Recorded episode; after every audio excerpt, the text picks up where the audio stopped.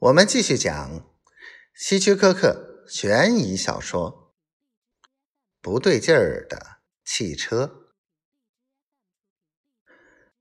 看着泰瑞生气的样子，哈勃不再勉强了。他说：“那好吧，你就在这儿等着。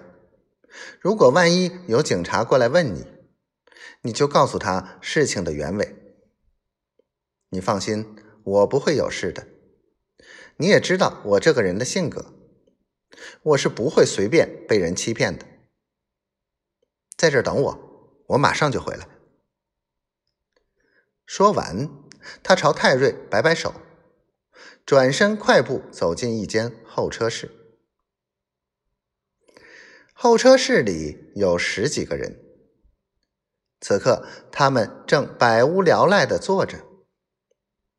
只有柜台后面那位年轻漂亮的出纳小姐偶尔和他们说几句话。对不起，小姐，我有件事。哈勃径直走到柜台前，礼貌地说：“先生，请问你有什么事？我很愿意为你提供服务。”那位年轻女子也很热情。啊，是这样的，我几分钟前在这取车，但开走后发现并不是我自己的那辆，一定是车厂服务员开错了车。哦，开错了车？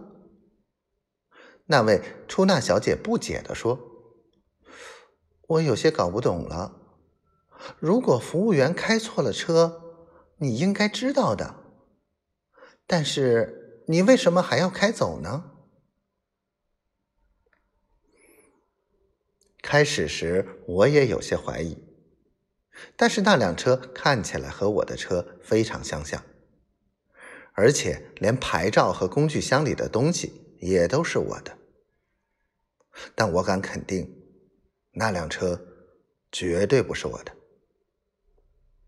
哈勃非常坚定的解释说。这事儿就奇怪了，我还是头一次遇到。那么，服务员给你的那辆车现在在哪儿呢？他问。就在停车场对面的空地上，我太太在车子里面等我。哈勃回答着。那位年轻的出纳小姐一时有些拿不定主意。想了想，就说：“你看这样吧，先生，我先给老板打个电话，由他出面亲自解决。他现在就在办公室里。”“好的，谢谢你。”哈勃点点头。